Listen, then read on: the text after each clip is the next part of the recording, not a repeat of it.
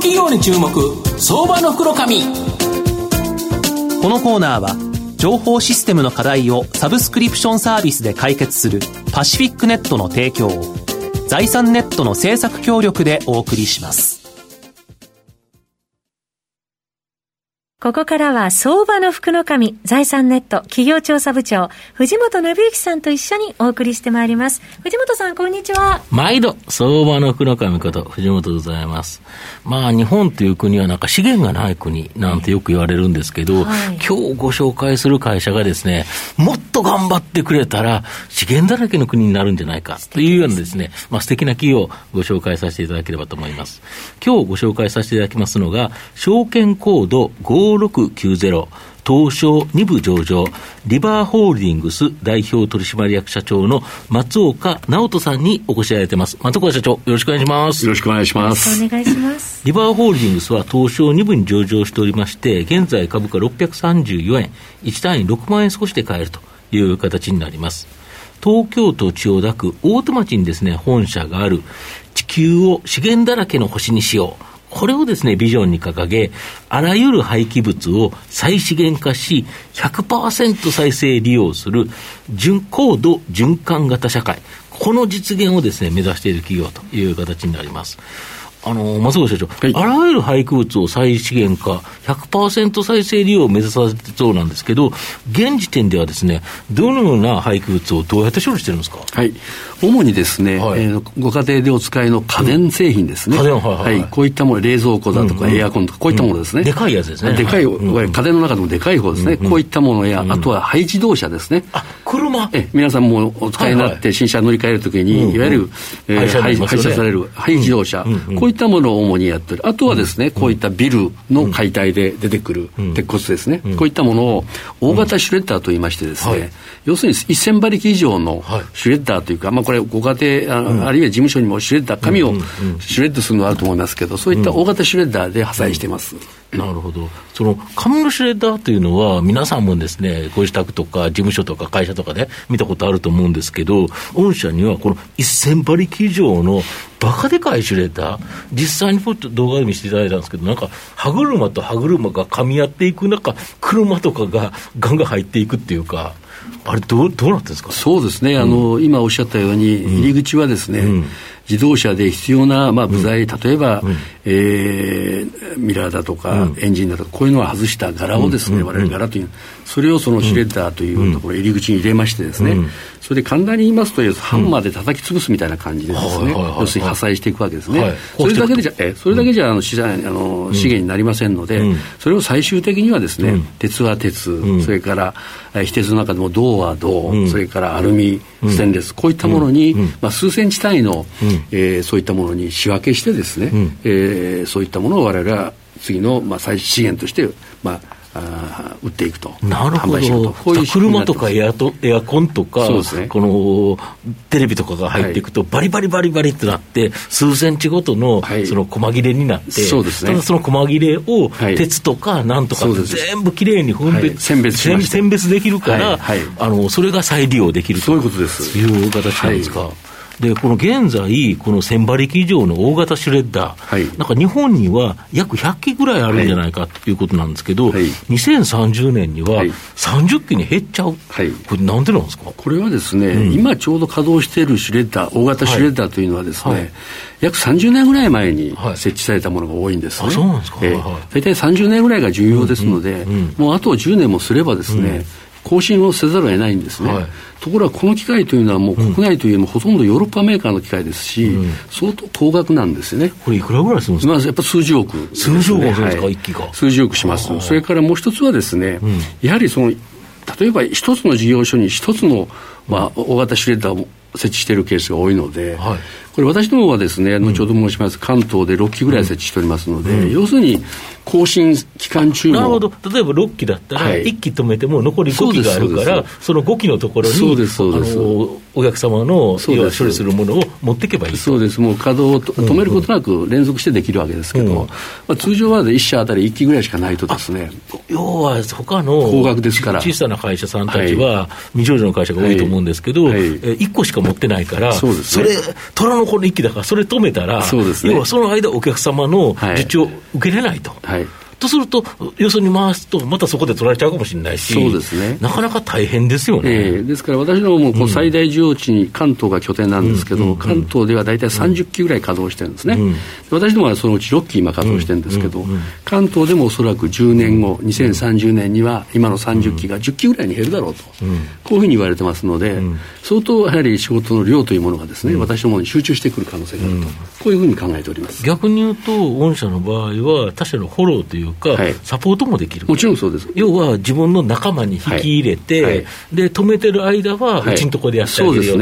で、ね、えーと、動き出したらそっちらでやろうという形で、お同じように、まあ、グループ内に巻き込んでとか、そうですね、アライアンスを組むとか、まあ、そこには資本を入れるとか、まあ、業務提携だけなのか、い、ろんなパターンはあるかと思いますけど、ね、これからそういうことが起こってくると思いますね。要は一匹狼の皆さんが業者だと、今そうなんですよね、皆さんやっぱ戦い合ってるっていうか、お客様を取り合ってると。だけど、このままやってると、なかなか難しいということですそうですね。なるほど。あと中国が資源ごみの輸入、はい、これをですね、禁止したことが追い風、これ、どういうことですか？そうですね、これはあの2000年頃から20年間ぐらいですね、うん、日本だけじゃない、ヨーロッパもそうですけど、はい、中国をそういった、まあ、えー、雑品スクラップだとか、今話題になってるハイプラですね、プラスチック、うんうん、これの受け皿になってたわけですね。日本からとかヨーロッパから輸出してたんですか、はい、車とか、はい、それはなぜかと言いますと、はい、やはり中国の中国はそれまで資源政策が、うん、まあ、優先されましてですね、うん、例えば雑品スクラップというのは何かというと鉄とか銅だとか、そういったものがまあ複合されてる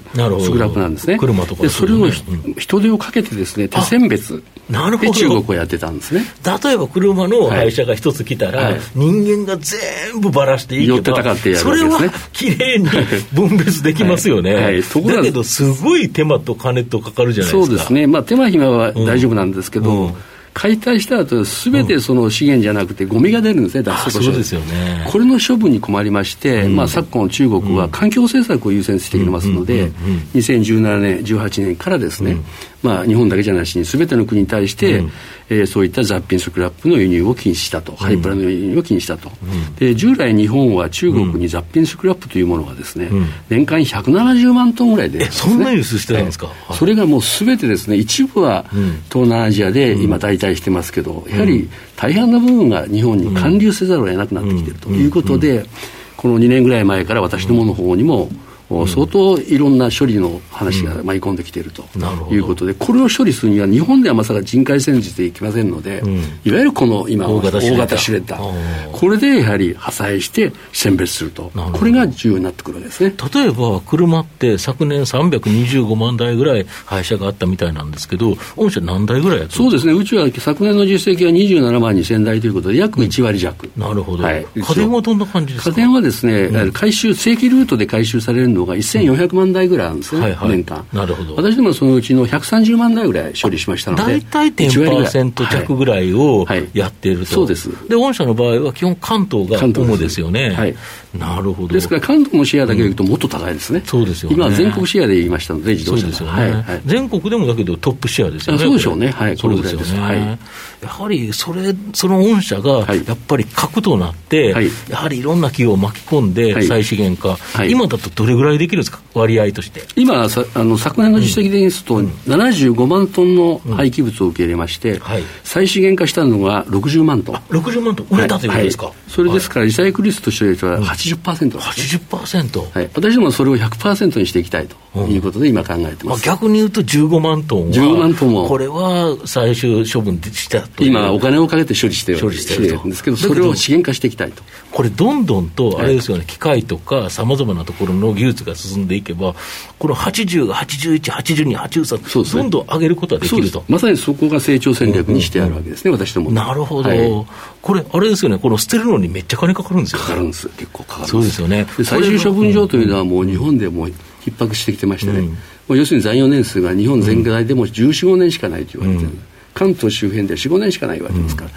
われわれいかにスピードを上げて、廃棄物の量を減らす、捨てる量を減らすかというのがもう勝負になってきてますね。なるほど。はい、あと、はい、あとあの、捨てスクラップ、えっと、御社の場合ですね、その、テクスクラップを販売するということでいうと、このスクラップ価格によって、御社の売上高を見ると、結構大きく動いてる、はい、あの、増えたり減ったりしてると思うんですけど、はい、実は収益にあまり影響ないとか。はいこれはなんでですか？これはですね、うん、まあ、売上はどうしましても、私どもは、鉄スクラップを、まあ、製鉄メーカーに売却するときには、市況というものがありますから、そうですよね、スクラップ左右されますが、利益はですね、私ども関東20拠点ぐらい持ってましてですね、いわゆるその在庫の日数というのはですね、ほとんど3、4日で済んでるんです、ね。3、4日だけなんですか、ですから、市況が変動すれば、即刻仕入れ値段を変えますので、常にスプレッドはほぼ一定なるほど、そうすると、売上高は動くけど、利益はあんまり変わらないという形なんですか。はい。なるほど。そういう仕組みでございます。はい、これまた私ども強みの一つでございます。なるほど。あと、プラント解体にですね、ベステラ、まあ、直近株価非常に急上昇してるんですけど、筆頭株主になって、資本業務提供を行っているんですけど、今後も御社やベステラを核としてですね、高度循環型社会を実現する、社会にはなくてはならない静脈産業のプラットフォーム化、これをなんか推進されるそうなんですが。そうですね。あの、うん、まあ、あの、今お話あったように、うん、サプライチェーンとして別々土地買いと建物をプラントを解体する。解体する方ですよね、はい、それから発生するそういった、うん、まあ、再あの廃棄物を私どもが再生材化して、こういうサプライチェーンの関係にあるわけですね、そういったところで私どもは静脈系をそういった形で同志を集めてですね、えー、まあ、例えば業務提携をしていくとか、あるいはその M&A をかけていくとかこういう形で、まあ、規模収益の拡大の機会にしていきたいと、このように考えております。なるほど、はい御社の今後の成長を引っ張るもの、改めて教えていただきたいですか、はい、これはもう繰り返しになりますが、うん、このリサイクル技術の向上によって、あらゆる廃棄物を再現化していきたい、うん、もう最終は100%ですか、そうですね、目標としては。今は80%です、うん、まさに我々のビジョンであります、地球を資源だらけの星にしようと、ゴミはないんだと。そうですね。ゴミが100%再利用できるんだったら、それゴミと言わずに資源と言うべきですよね。そのビジョンに向かってまっしぐらと、こういう感じでございます。なるほど。はい、あとは今言いましたように、M&A アライアンスをつけて、うん、要するにプラットフォームを大きくしていくと。事業、それから事業領域、あるいは規模の拡大をして、まあ、ビジネスチャンスを拡大すると。こういう形にしていきたいと思っております。はい最後まとめさせていただきますと、リバーホールディングスは、乗用車、家電のですね、約10%、これを処理しており、なくてはならないですね、静脈産業のニッチトップ企業という形になります。数多くの未上場企業が混在している市場なんですが、今後合唱連行が進む中ではですね、核となっていく可能性が高く、まあ、非連続的な、まあ、M&A ですか、バッと成長する可能性があるかなというふうに思います。まあ、売上高がテスラスクラップ市況にですね、連動するため、まあ、変動が激しく見えるんですですけど、収益はですね、安定的な伸びが期待できるかなと思います。まあ、25円の配当を行っており、まあ、予想配当利回りがですね、4%弱という形になります。じっくりと僕配当をですね、もらいながら、中長期で狙えるですね、相場の福の神のこの企業に注目銘柄になります。今日は証券コード5690東証2部上場、リバーホールディングス代表取締役社長の松岡直人さんにお越しいただきました。松岡さんどうもありがとうございました。ありがとうございました。藤本さん今日もありがとうございました。ありがとうございました。IT の活用と働き方改革導入は企業の生命線。東証2部証券コード3021パシフィックネットはノート PC、SIM の調達からコミュニケーションツールの設定まで企業のテレワーク導入をサブスクリプション型サービスでサポートする信頼のパートナーです。取引実績1万社を超える IT サービス企業。